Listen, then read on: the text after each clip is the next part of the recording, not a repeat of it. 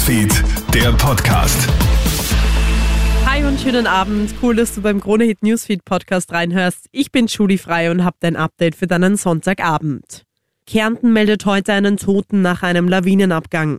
Am Nachmittag geht eine Lawine am Mölltaler Gletscher ab.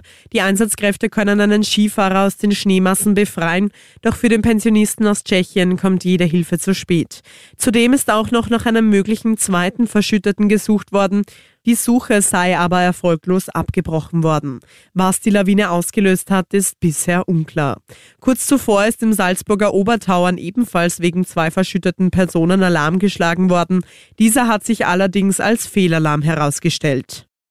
Über 24 Stunden ohne Strom, Licht und Mobilfunknetz. Das war in rund 20.000 Haushalten in der Steiermark der Fall. Jetzt können die Bewohnerinnen und Bewohner wieder aufatmen. Fast alle Haushalte sind wieder mit Strom versorgt. Ein Ersatz für den eingeknickten Hochspannungsmasten ist in Betrieb gesetzt worden. Schülerinnen und Schüler aus den betroffenen Gebieten haben morgen schulfrei, so die dortige Bildungsdirektion. Schulen seien aber grundsätzlich geöffnet, wenn eine Betreuung benötigt wird.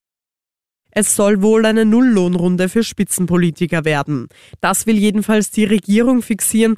Konkret sollen Gehälter des Bundespräsidenten, der Bundesregierung und der Clubobleute eingefroren werden. Abgeordnete bekommen die halbe Inflationsabgeltung, also 4,85 Prozent. Ein entsprechender Antrag soll am Mittwoch dem Verfassungsausschuss vorgelegt werden. Und fünf von fünf Speedrennen der Herren sind in dieser Skisaison bereits abgesagt worden. Dazu zählt auch der heutige Super-G in Beaver Creek. Dieser kann wegen der heftigen Windböen nicht stattfinden. Schon am Freitag und auch gestern mussten die Abfahrten dort abgesagt werden. ÖSV-Cheftrainer Marco Pfeiffer.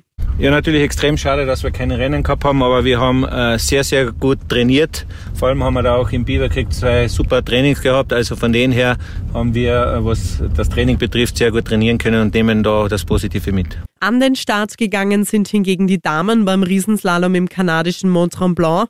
Beste Österreicherin nach dem ersten Durchgang ist Franziska Gritsch mit Rang 12. Der zweite Durchgang startet zur Primetime um 20.15 Uhr. Das war's soweit mit deinem kurzen News-Update. Ich freue mich, wenn du wieder reinhörst und wünsche dir noch einen schönen Sonntag. Bis dann. Krone Hits, Newsfeed, der Podcast.